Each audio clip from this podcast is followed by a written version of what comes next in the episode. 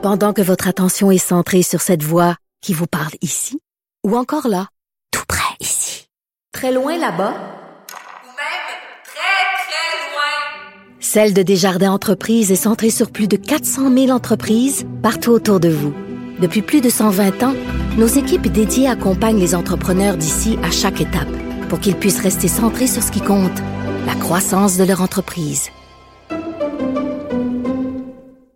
Le coronavirus, c'est vraiment comme une boule de billard. Euh, vous savez, quand on lance euh, la, la boule de billard et que chacune des boules qu'elle frappe va en frapper d'autres, ben c'est vraiment ça la situation parce que cette crise sanitaire a bien sûr des conséquences économiques et qui dit conséquences économiques, c'est donc euh, une influence sur les revenus, sur les revenus de travail. Quand on est séparé et qu'il y a toute une question de pension alimentaire qui est basée évidemment sur nos revenus, ben ça a un impact absolument énorme. On va essayer de se débrouiller à travers tout ça avec Maître Sylvie Schirm. Elle est avocate au cabinet Schirm et Tremblay Avocat. Bonjour Maître Schirm, comment allez-vous?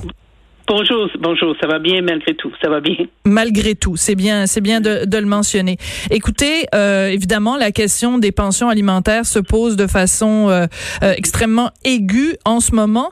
Euh, quel est le meilleur conseil que vous pouvez donner dès le départ pour quelqu'un qui, justement, a vu euh, ses revenus diminuer de façon importante et qui doit quand même verser une pension alimentaire? C'est quoi le meilleur conseil qu'on peut lui donner? Le, le premier conseil que je peux donner à tous les parents séparés, c'est de se parler hmm. et de tenter de trouver des solutions parce qu'on on vit une crise et c'est hors de l'ordinaire et il faut essayer de trouver des solutions et les solutions ne sont pas toujours, même en temps, en temps normal, devant les tribunaux.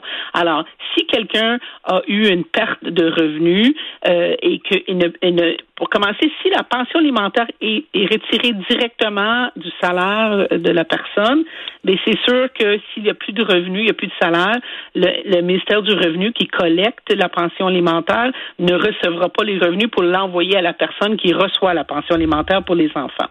Donc, il risque d'avoir un bris, si vous mm-hmm. voulez, dans, dans, dans le, le paiement. À ce moment-là, qu'est-ce que je suggère aux gens, c'est essayer de trouver des solutions. C'est pas parce que vous avez plus de revenus que peut-être vous n'avez pas les moyens de quand même souvenir aux besoins de vos enfants, parce qu'on parle notamment pour les enfants. Bien sûr et, et, de, et de quand même trouver une solution ou de verser peut-être un montant moindre ou d'assumer certains paiements ou de parler avec euh, l'autre parent.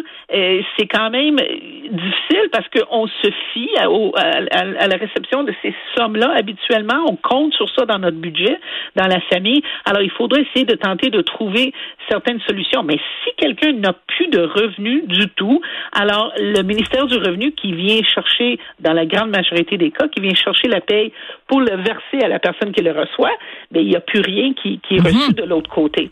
Alors, euh, c'est un problème et ça peut prendre beaucoup de temps avant que tout cela s'ajuste. Alors, il faut quand même essayer de trouver des solutions. Vous, c'est pas parce que vous payez une pension alimentaire, vous avez plus de revenus que vos enfants arrêtent de manger non plus. Hein? Bien sûr. Alors, euh, c'est Mais... ça qu'il faut vraiment avoir comme approche. Là. Je comprends. Maître Schirm, j'adore que vous le premier conseil que vous donniez à tous ceux qui nous écoutent, c'est de se parler.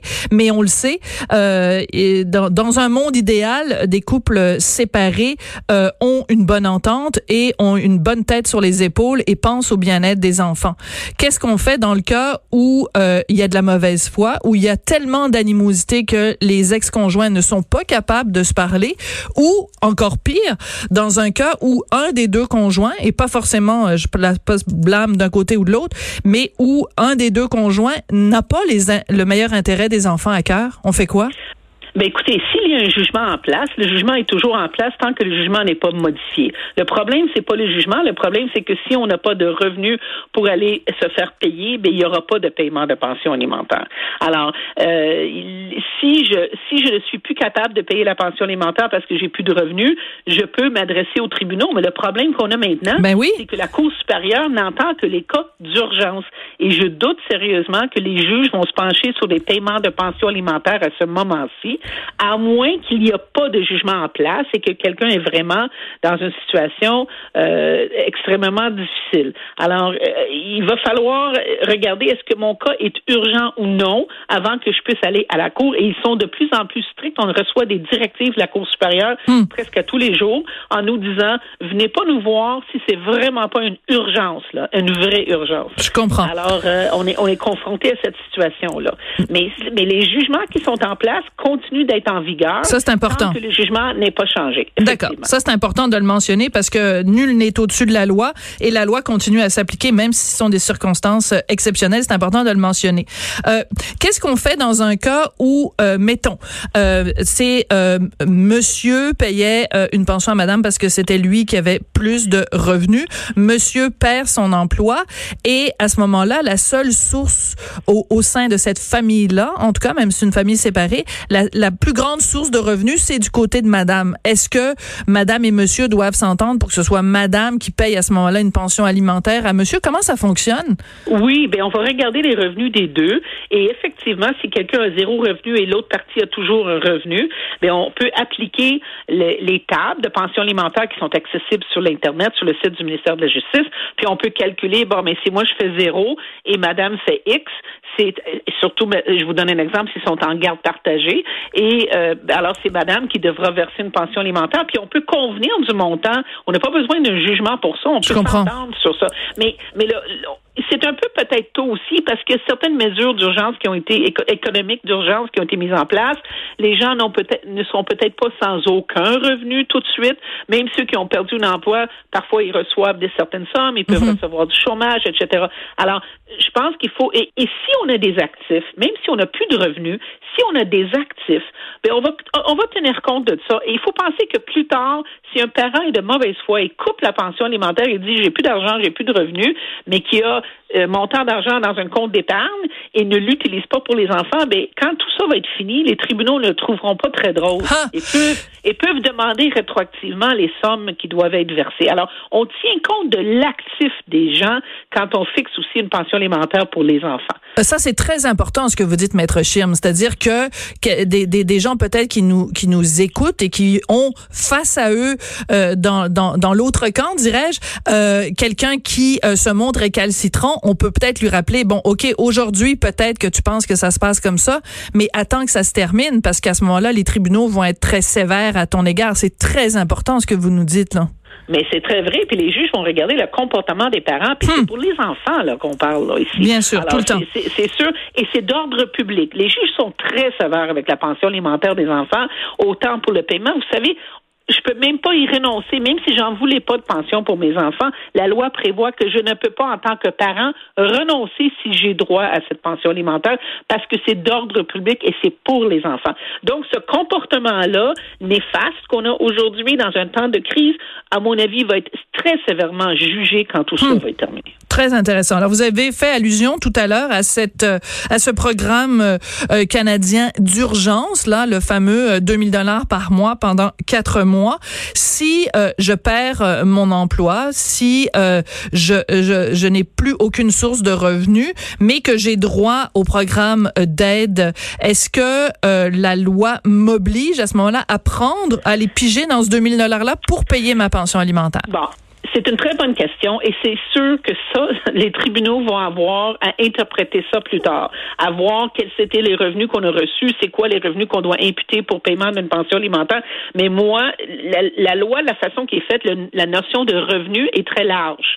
Ouais. Alors, à mon avis, si vous recevez 2000 dollars par mois, puis parfois peut-être vous n'êtes pas capable de continuer de payer qu'est-ce que vous payez, mais que vous ne payez zéro, euh, je pense que ça, ça va être mal vu. Maintenant, est-ce que les tribunaux vont décider que ce 2000 dollars est un revenu qui doit être considéré pour fixer la pension alimentaire?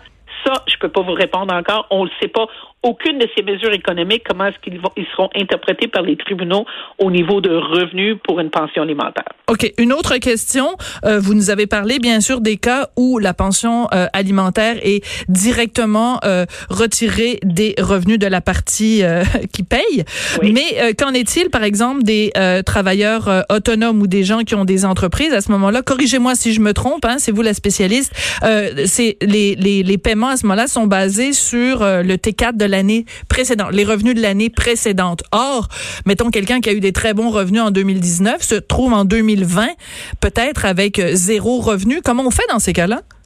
Mais à ce moment-là, il faut retourner à la Cour, demander une modification de la pension alimentaire. Mais, mais dans les cas des, des euh, travailleurs autonomes, qui n'ont pas un, un, un, salaire que le ministère du Revenu vient, dans lequel le ministère du Revenu vient piger, à ce moment-là, eux, ils sont obligés quand même d'envoyer des chèques au gouvernement pour couvrir la pension alimentaire. Alors, si les chèques ne sont pas honorés, ben, c'est le ministère du Revenu qui va venir dire, ben, vous devez la pension. Mais c'est possible que ces gens-là vont venir demander une modification de, de la pension alimentaire à cause de la perte de revenus. Euh, et ça, on peut le faire pas maintenant parce que c'est pas urgent, mais on peut le faire au courant de l'année. On n'est pas obligé d'attendre jusqu'en 2021 pour faire cette demande-là quand la, perte est considérable. Mais il faut faire attention parce qu'on va tenir compte, comme j'ai dit tantôt, de tous les revenus aussi là, et de l'actif euh, qu'on a à notre disposition. OK, une dernière petite question, si vous me, me le permettez. On a vu que, euh, évidemment, la vice-première ministre euh, Geneviève Guilbault nous a annoncé en fin de semaine qu'il y a des régions qui sont fermées, qui sont plus accessibles. Euh, prenons un exemple hypothétique. Euh, papa habite au lac Saint-Jean, maman habite à Québec, et en temps normal, les enfants s'échangent, mettons, quatre jours, quatre jours, trois jours. Ben là, on peut plus faire ça parce qu'on peut pas se déplacer. Est-ce que à ce moment-là, le parent euh, que ce soit le père ou la mère, qui reste avec les enfants à temps plein, on peut s'entendre à ce moment-là pour une modification de la pension alimentaire qui serait versée aux parents qui passent le plus de temps avec les enfants puis qui doivent les nourrir trois fois par jour. Ça, pourrait être, ça pourrait être une raison, mais si je pense, ça dépend du montant de pension puis ça dépend du régime de garde qui est en place, mais c'est effectivement quelque chose qui pourrait être considéré, comme je vous dis pas maintenant, mais plus tard, en disant, ben, écoutez, la pension aurait dû être plus parce que moi j'ai eu des dépenses supérieures à cause de ça. Mais je crois que qu'est-ce que les gens qui sont en garde partagée, un, si on fait des trois, quatre jours comme ça, c'est sûr que ça, c'est pas la chose à faire. Il faudra peut-être changer à 7-7 pour éviter les déplacements. Deuxièmement, je sais pas comment les policiers vont gérer la question de, de, passer d'une région à d'autres, surtout en, l'exemple que vous avez donné, qui est un excellent exemple des, des, distances, mais que les gens sont habitués à faire ça. Alors, est-ce qu'on va permettre le, le, le, le, transport des gens mm. à cause de, de, de la garde? C'est à voir. Ça semble-t-il qu'en France, ils, ils permettent ça quand les enfants sont en garde partagée. Alors, c'est évidemment encore une fois quelque chose qu'il va falloir que les parents regardent pour maintenir le contact. C'est extrêmement important. Les enfants vivent une instabilité. Alors, imaginez-vous par-dessus un conflit parental. Mm. Ils ont besoin de stabilité. Si on peut garder le, le régime, l'horaire qui est en place, on le fait dans la mesure qu'on respecte les consignes euh, sanitaires, mais mais il faut penser aux enfants et que ça, là, c'est un élément de stress de plus qu'on leur qu'on ajoute à, une situation déjà très difficile. Alors, j'appelle aux parents au, au, raisonnement, à laisser de côté leur rancune, leurs opinions, leurs jugements, puis penser seulement pour le bien-être de leurs enfants faire appel à leur raisonnement, mais surtout faire appel à leur cœur, puis se rappeler pour, ah, pour quelles raisons ils ont mis des enfants au monde. C'est certainement pas pour euh, les abandonner au moment où ils ont euh, ils en ont le plus besoin. Maître Schirm, c'est toujours intéressant de vous entendre parler. J'imagine que vous êtes débordé d'appels euh, de, de, de, vos clients ou de nouveaux clients, mais merci beaucoup d'être venu éclairer notre lanterne en ce qui concerne les pensions alimentaires. Puis on se reparlera sûrement un peu plus tard parce que les situations évidemment évoluent de jour en jour. Maître Schirm, merci beaucoup d'être venu nous parler aujourd'hui. Ça me fait grand plaisir. Merci à vous. Merci à vous. Maître Sylvie Schirm, qui est avocate au cabinet Schirm et Tremblay Avocat. J'espère que ça a répondu à pas mal de vos questions. Mais euh, vous pouvez toujours euh, nous écrire à un euh, studio cube.radio si vous avez des questions de ce, de ce type-là. On va toujours essayer d'y répondre. On se retrouve tout de suite après la pause. Elle réagit, elle rugit. Elle ne laisse personne indifférent. Sophie Durocher. On n'est pas obligé d'être d'accord. Chloé Sainte-Marie, on la connaît bien sûr.